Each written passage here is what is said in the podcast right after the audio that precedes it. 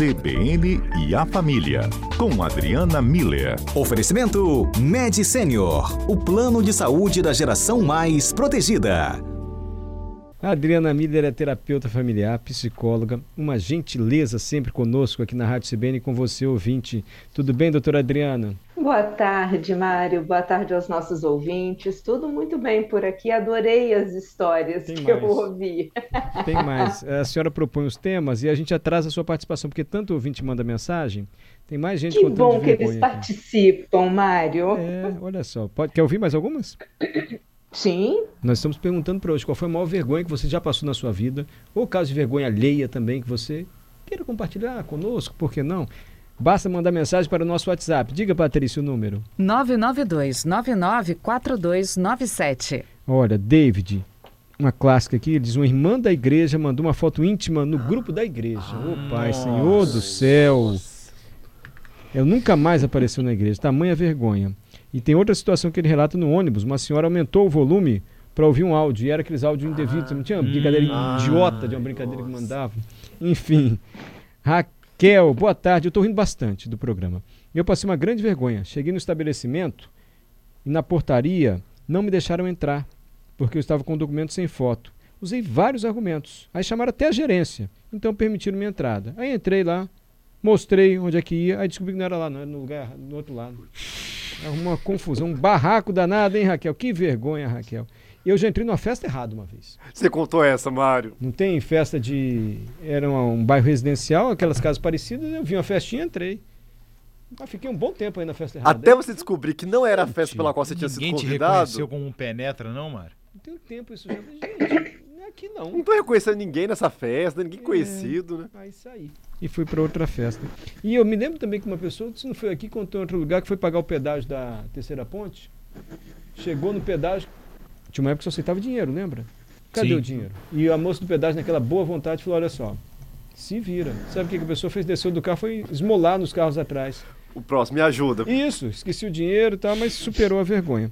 São histórias, doutora Adriana, que nos levam a refletir o seguinte: a vergonha pode ser um bom limite para que a gente não fique exposto até algum julgamento pejorativo, algo do tipo. Contudo, também a vergonha uhum. pode nos impedir de experimentar prazeres da vida, de viver experiências. É possível achar um bom limite, doutora? Então, Mário, eu acho que a primeira coisa aí que está tá bem evidente com os, os, comentários todos, né, é que todo mundo sente vergonha, né, com, com algumas exceções, mas aí a gente talvez fale sobre elas. Mas, assim, a, a vergonha é algo do ser humano, né, e é exatamente essa, esse medo do ridículo ou do julgamento dos outros. Então, é, a gente percebe, ela acontece quando a gente percebe que o, o nosso comportamento ele tá é diferente daquilo que a gente mesmo esperava ou gostaria de ser. Então, a vergonha ela está muito ligada também com a questão de uma imagem ideal, né? De um, da boa imagem que a gente tem da gente mesmo e que a gente quer transmitir para os outros. Aí, quando a gente comete esses escorregões, né? Aí a, a gente assusta e os outros também, evidentemente, né? Fica todo mundo assim sem entender porque tem uma, uma diferença. Agora, olha que interessante. É, para a gente sentir vergonha, para a gente sentir esse medo né, do ridículo, do julgamento dos outros, é importante, é necessário que a gente tome consciência dessa diferença entre a, a boa imagem que eu quero passar. Então, eu tenho que ter consciência da imagem que eu quero passar para os outros e eu tenho que ter consciência de que aquilo que eu fiz não está adequado a essa imagem ideal que eu que eu estou tentando construir e transmitir para os outros. Ou seja, tem que ter uma consciência.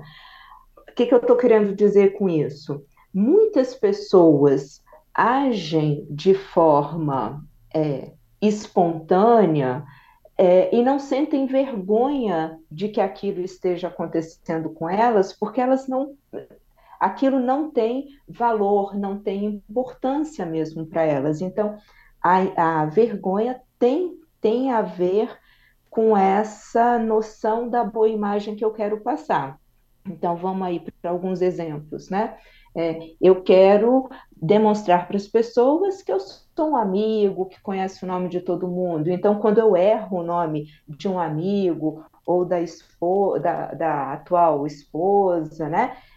Eu percebo que eu cometi aquele vacilo e isso tá, não está adequado à, à imagem que eu quero passar de uma pessoa que acolhe todo mundo e que conhece o, nome das pessoas, na hora que você entra numa festa errada, enquanto você não percebe que está na festa errada, você não sente vergonha de estar tá ali naquela festa.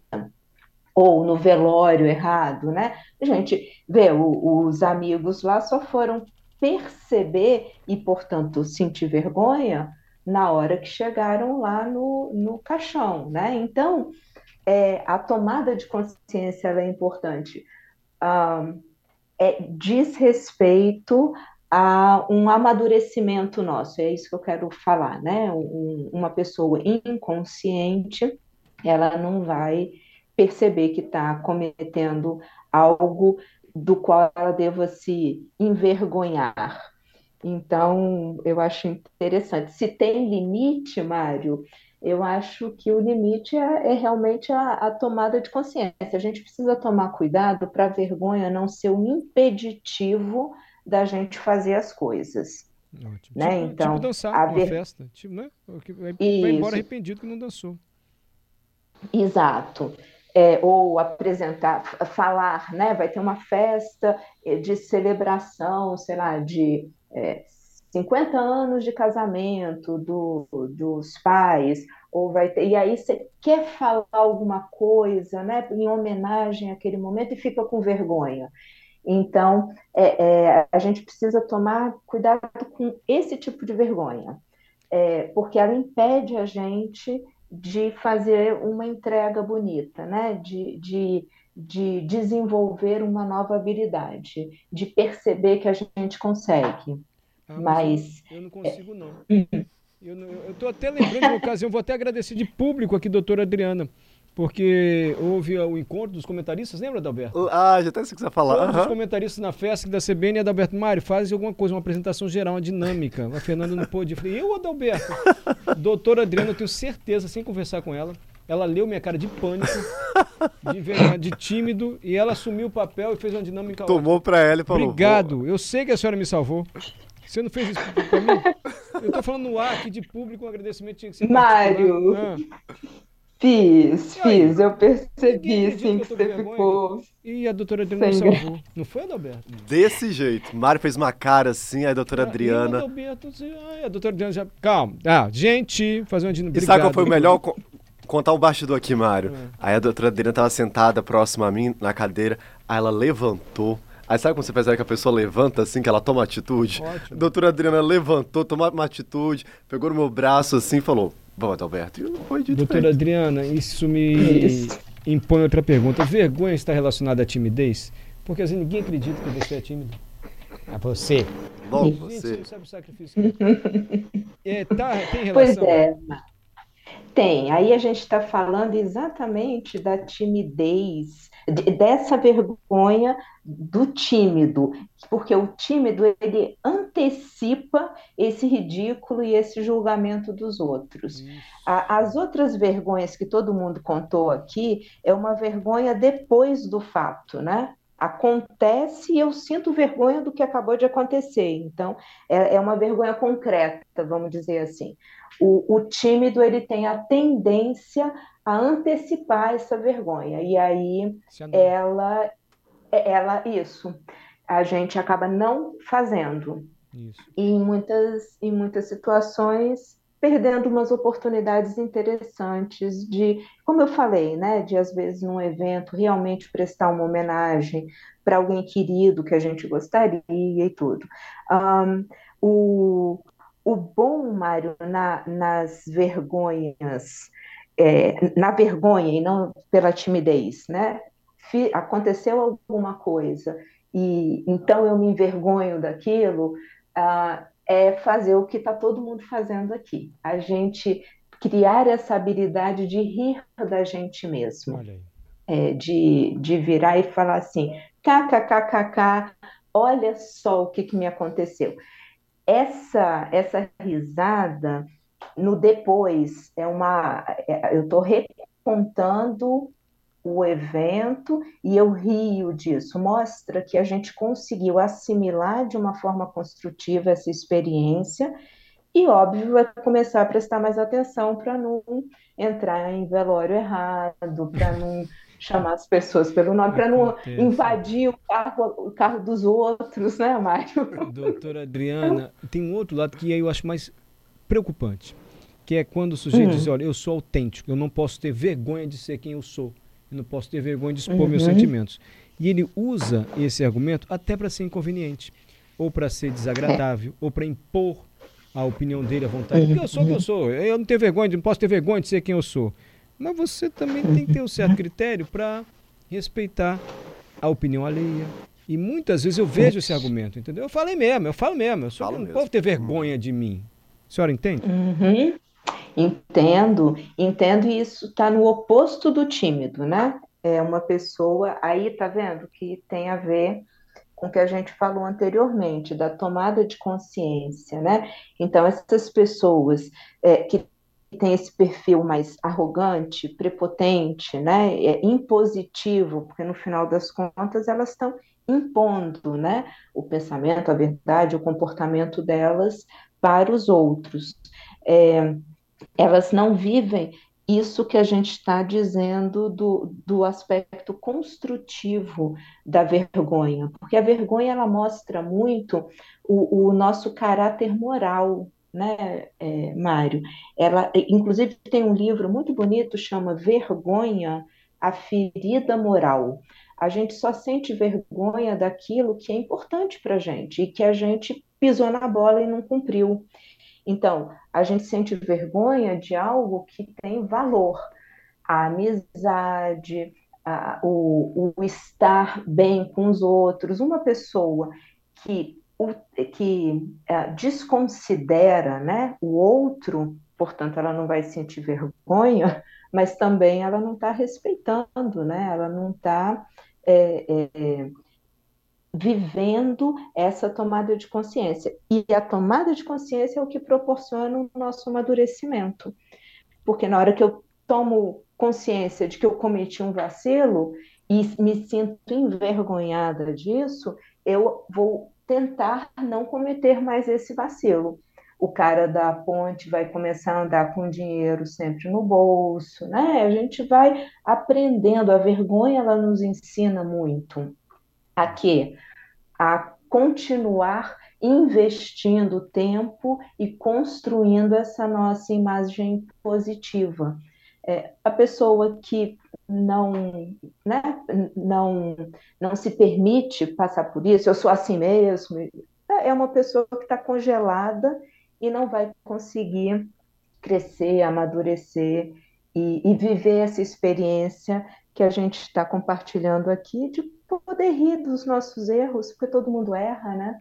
Assim, qual a novidade? Quem nunca passou vergonha, né, Mário? Quer rir mais um pouquinho? Vou contar só para você rir mais um pouquinho. Tá? Tem tantas histórias. Sim. O Celso, ó, conseguir rir de si mesmo é libertador. Corroborando o que você disse, doutora Adriana. Breno, uma vez os amigos entraram numa, de penetra numa festa, dançaram até no palco. E ninguém nem percebeu, eles nem passaram vergonha também. Gente, adorei isso. É. Planejamos isso durante um mês para entrar de uma festa. Manda um abraço para eles. Citou o nome aqui dos amigos. Não vou fazer isso, Breno. Vou fazer sim. Abraço pro Renato, Marreco pro Juninho. Se vocês estiverem com vergonha, o Breno que mandou. Maicon, uma das maiores vergonhas que passei foi cochilar no ônibus, em uma curva, e cair no corredor do ônibus. Acordei assustado. Nossa. Nossa, algumas pessoas ficaram com uma cara de dó, outras querendo rir, mas não riam. Foi uma coisa muito constrangedora. Entendo, Maicon. E quando você tem um, um companheiro, uma companheira que parece com outra pessoa, você dá a mão. Sabe? Sua mulher uhum. tem um cabelo igual de mulher, você vai dar a mão assim quando você. Ih! Não, não é era. Já passou por isso? É horrível, é muito constrangedor. Você tem que explicar que não, juro, juro. Eu, eu me equivoquei. Já, Olha- pa- já passei por isso quando criança com a minha mãe. Com a mãe, você dá a mão pra mãe errada. Abracei, fiz tudo quando eu Nossa. olhei pra cima. Quem é você, garoto? Olha a Rosilda, doutora Adriana. Se tiver com tempo, tá? Só a Rosilda e a Aline. Rosilda, fui assistir um filme com um colega. E aí precisei ir ao banheiro, Rosilda, tadinha. Deixei minha bolsa com ela, com a colega lá. Quando eu voltei, entrei em uma outra sala. Eu fiquei pensando, gente, cadê o personagem principal? Só que ele morreu no filme quando eu tava no banheiro, nunca mais apareceu. Aí terminou, acendeu a luz e eu vi que tava na sala errada. Minha amiga já tinha terminado o filme ligado para meus familiares, avisando que eu tinha sumido, que eu fui sequestrada do cinema. Quando eu consegui uma carona com dinheiro emprestado de desconhecidos, minha irmã já estava chamando a polícia. Meu Deus. Rosilda, marca a sala, Rosilda, do cinema, sua louca. Saiu na sala errada. Aline, uma das maiores vergonhas que passei foi na minha última consulta de pré-natal. Meu Deus. Fui ao médico bem arrumada, pré-natal, barriguda, mas me achando a mulher mais poderosa do mundo. A consulta durou quase uma hora, pré-natal demora mesmo. Falei até enjoar. Diz a Aline, grávida, ela toda arrumadinha. Ao final, o médico me disse: Ó, que bom, aguardo você dia 5, mas dá um pulinho no banheiro, tem uma meleca gigante no seu nariz. Ai, Aline! toda arrumada. Acontece, Aline.